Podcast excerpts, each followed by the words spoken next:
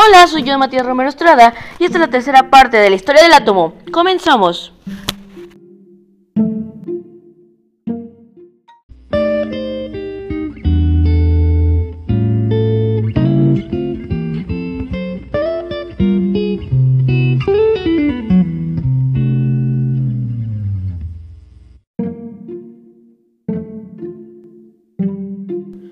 Por la misma época que William Thomson, Eugene Elstein realizó algunas modificaciones al diseño del tubo de rayos catódicos, con modifi- modificaciones tales como que el cátodo perforado en forma de tubo y con una composición de diferentes gases.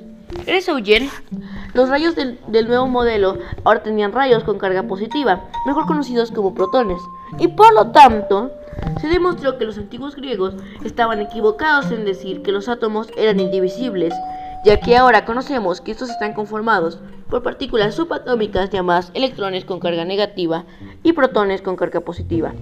Con los aportes de Henry Becquerel, Marie Curie, entre otros, se descubrió la radioactividad, propiedad de los átomos de algunos elementos de emitir radiación. Hasta este momento se conocía que los átomos se conformaban por electrones, protones y neutrones.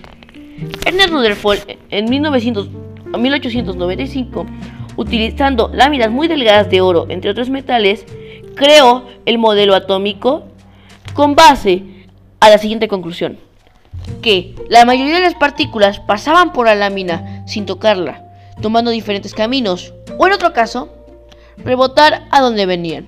Eso fue todo por este capítulo, espero que les haya gustado